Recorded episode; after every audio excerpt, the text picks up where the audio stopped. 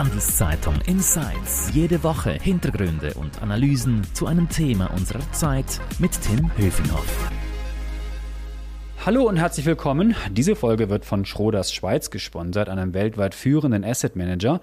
Schroders engagiert sich für eine nachhaltige Zukunft und nimmt als Treuhänder und Investor für seine Kunden aktiv Einfluss auf das Verhalten von Unternehmen.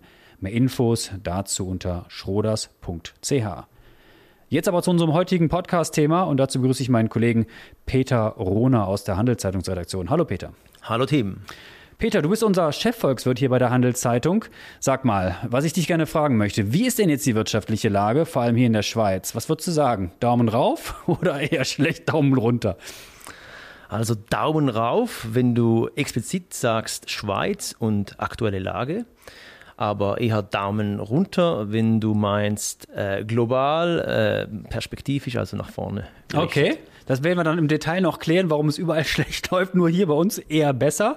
Aber vielleicht noch mal einen kleinen Schritt zurück. Warum sind wir denn in dieser Lage, in der wir jetzt sind? Also es ist ja nur wirklich nicht alles super. Äh, viel wird gesprochen über Rezession. Woran liegt das? Ist es die Pandemie? Ist es äh, diese Lieferkettenprobleme? Was hat dazu geführt, dass wir jetzt in der Situation sind, in der wir sind?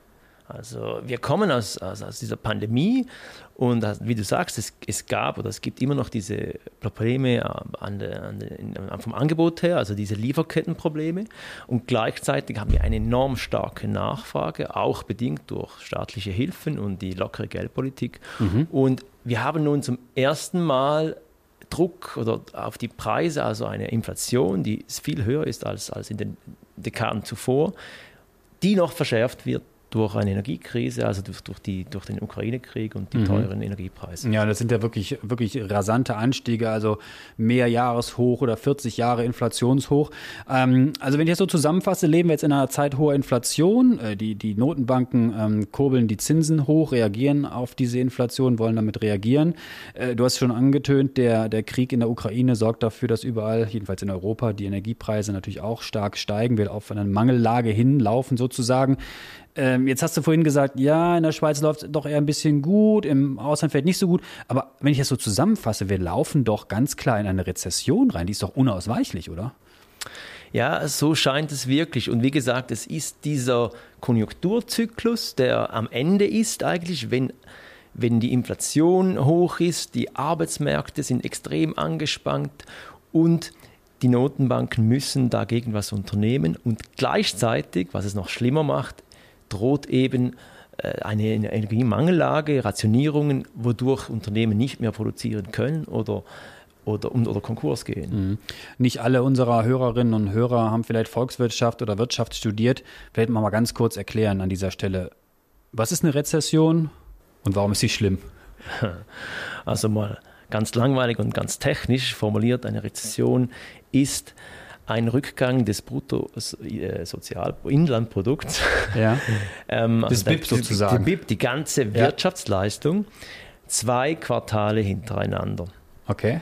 Und man kann das auch ein bisschen weiter fassen, aber man muss es so sehen, eine Rezession ist in, also es gibt natürliche Schwankungen, also in diesem Konjunkturzyklus gibt es Auf und Abs. Und wenn es runtergeht, spricht man, wenn es von einer Rezession, dann steigt die Arbeitslosigkeit, dann äh, geht auch die Kaufkraft zurück, ähm, die Industrieproduktion sinkt. Und alles das, nicht schön. Alles nicht schön. Genau. Politiker streiten sich, wer das meiste Geld bekommt, etc. Du, jetzt äh, bei es uns in der Handelszeitung. genau. Ja, genau. Du, bei uns in der Handelszeitung überall geistert jetzt dieses Rezessionswort schon seit Monaten umher. Ähm, Jetzt lese ich in letzter Zeit immer häufiger, ja, es könnte vielleicht doch besser kommen. Also ist die Rezession jetzt nicht nur in der Schweiz, sondern auch woanders vielleicht ähm, abgemeldet sozusagen? Also ja, kommt sie nicht? Ja, du hast recht. Die, es, gewisse Daten waren besser und auch, also die harten ökonomischen, die, die, die, Zahlen, die man, die man wirklich lesen kann und, und, und die, die, also diese Hard Facts, da sah man, dass das dritte Quartal noch, also das erste und das zweite Quartal waren überall, auch in Europa, sehr, sehr gut mhm. ökonomisch. Das dritte Quartal war eine Abkühlung, aber immer noch okay.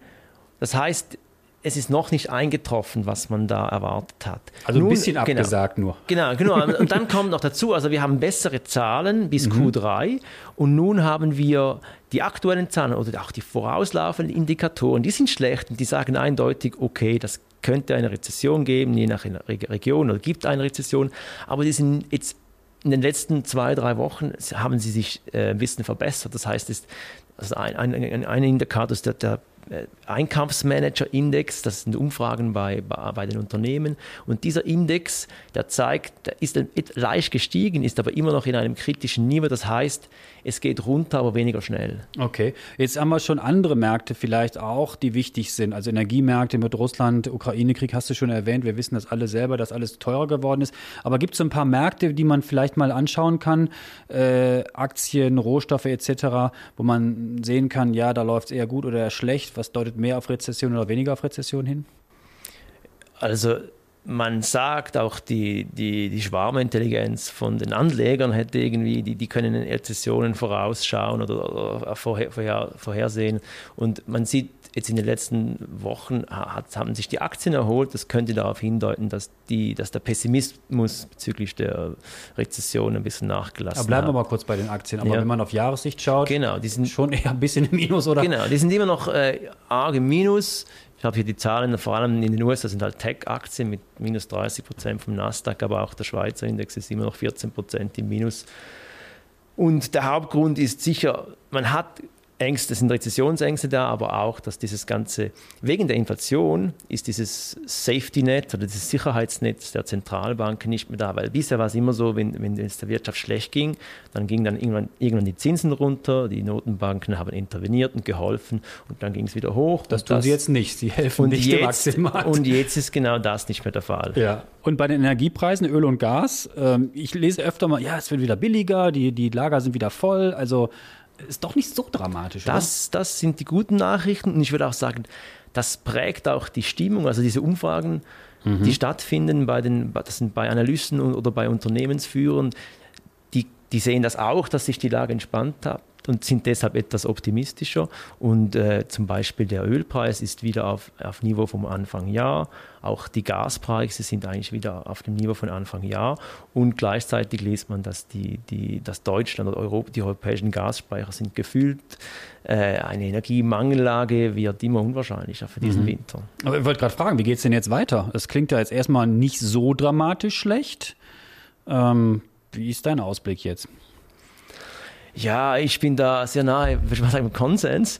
Und ich denke, für, für Deutschland, also für die Eurozone, rechne ich schon mit einer Rezession, aber mit einer milden Rezession. Die beginnt jetzt, die läuft eigentlich jetzt schon, man glaubt es kaum, aber das ist wirklich die Industrieproduktion, die ist negativ und die wird auch noch dauern, bis dann bis, bis, bis irgendwann im Frühling. Das kann, kann, könnte, dann wäre es eine kurze Rezession und eine, vielleicht eine milde Rezession. Und auch innerhalb von Europa sieht man, dass eigentlich Deutschland am härtesten getroffen ist von der ganzen Energiekrise, Abhängigkeit von Russland, aber auch von China, gerade die Autoindustrie. Mhm. Wenn es also, Deutschland schlecht geht, habe ich mal gelernt, dann leidet die Schweiz aber auch. Ja, natürlich. Das, das, genau, das, das, irgendwann kommt dann, kommt dann die Schwäche auch, schwappt auch auf, auf die Schweiz über. Es gibt ja da eine große, eine große äh, Beziehung, eine wirtschaftliche und vor allem zum Beispiel Autozulieferer, die, die exportieren eigentlich nur nach, nach Deutschland. Und äh, die, die Maschinenindustrie, die hat bereits äh, sinkende Aufträge, das ist klar. Jetzt hast du am Anfang gesagt, Daumen rauf für die Schweiz, für den Rest eher ein bisschen runter. Also warum ist jetzt der Daumen in der Schweiz so nach oben gerichtet? Weil doch, also nach oben, das würde, also es geht uns noch gut, das ist einfach extrem, wie gut der Arbeitsmarkt immer noch läuft da, da, da, sind überhaupt keine Rezessionsprobleme am Laufen, das sind, das, da, dann ist eine Überhitzung am Laufen. Man, die, die Leute, Fachkräftemangel, die Leute genau, fehlen. Genau, genau. Die Unternehmen wollen Leute einstellen, aber finden sie nicht.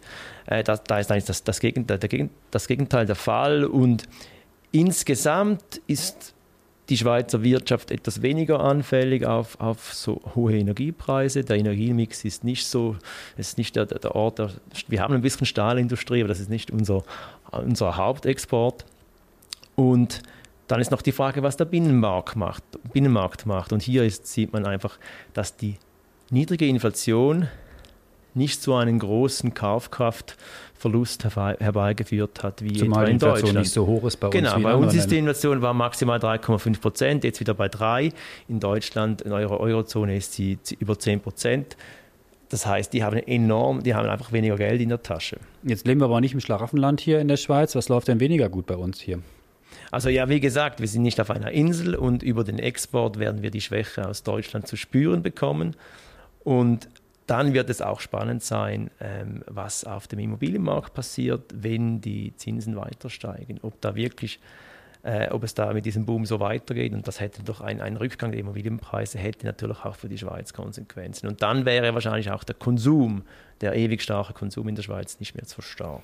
Eins habe ich jetzt vergessen vorhin zu fragen, Mhm. äh, zum Thema Arbeitsmarkt in der Schweiz noch. Ähm, ich lese jetzt immer häufiger, ja, Lohnerhöhungen in anderen Ländern. Gibt es auch in der Schweiz, dass die Leute jetzt, die Arbeitnehmer, durchsetzen können, dass sie mehr Geld bekommen? Ja, genau. Das ist äh, sogar zum, zum ersten Mal seit langem kommen, kommen jetzt die, die Arbeitnehmer in Genuss von höheren Löhnen. Ähm, äh, Umfragen gehen davon aus, dass es nächstes Jahr so um zwischen 2 und 3 Prozent gibt. Ähm, man muss aber auch sehen, dass dieses Jahr 2022 war, wenn man die realen Löhne nimmt, das Schlimmste seit 80, Jahr, 80 Jahren, weil die nominalen Löhne sind nur leicht gestiegen, vielleicht so 0,8 Prozent. Und gleichzeitig hatten wir Inflation von 3, das heißt 2 Ich verliere immer noch als Arbeitnehmer Genau. sozusagen. also ist das so eine Aufholbewegung im nächsten Jahr. Nächstes Jahr könnte es vielleicht, wird die Inflation vielleicht 2% sein und einige kriegen 3% Lohnerhöhung. Das ist, das ist, das ist eine schöne Kompensation des, des Horrorjahres 2022. Nochmal kurz ein Hinweis auf unseren Sponsor. Diese Folge wird von Schroders Schweiz unterstützt. Wie Schroders Nachhaltigkeit in seinem Investmentprozess integriert und Fortschritte misst, erfahren Sie unter schroders.ch. Du Peter, weiten wir den Blick jetzt ein bisschen hinaus, äh, gehen ein bisschen weg von der Schweiz und von Europa. China, da läuft es ja nicht so gut. Ähm, sag mal, was ist denn das eigentlich? Was hat das mit uns zu tun und was sind die Aussichten? Ja, China ist interessant, weil das eigentlich ganz eine andere, also ökonomisch betrachtet, betrachtet ist das eine ganz andere Welt, weil die haben Flaute und eher schon nicht gerade Deflation, aber kaum Inflation. Ähm, China hat immer noch äh, Corona, äh, Covid, ist immer noch in der Pandemie faktisch. Das alles, was, was bei uns vorbei ist, der ganze Nachholboom, der, der, den, den kennt Alles China geschlossen gar bei denen. Genau, den kennt China nicht. Und gleichzeitig sind sie bereits in einer Immobilienkrise. Und nun kommt dazu, dass, dass der Export, natürlich, wenn die Weltwirtschaft äh, schwach ist, auch der Export darunter leide, als, äh, leidet. Also insgesamt ein sehr düsteres Bild äh, für China, was natürlich auch für den Rest der Welt wieder Rückkopplung hat. dass Und für uns unsere- auch. Für, für die Exporteure hier.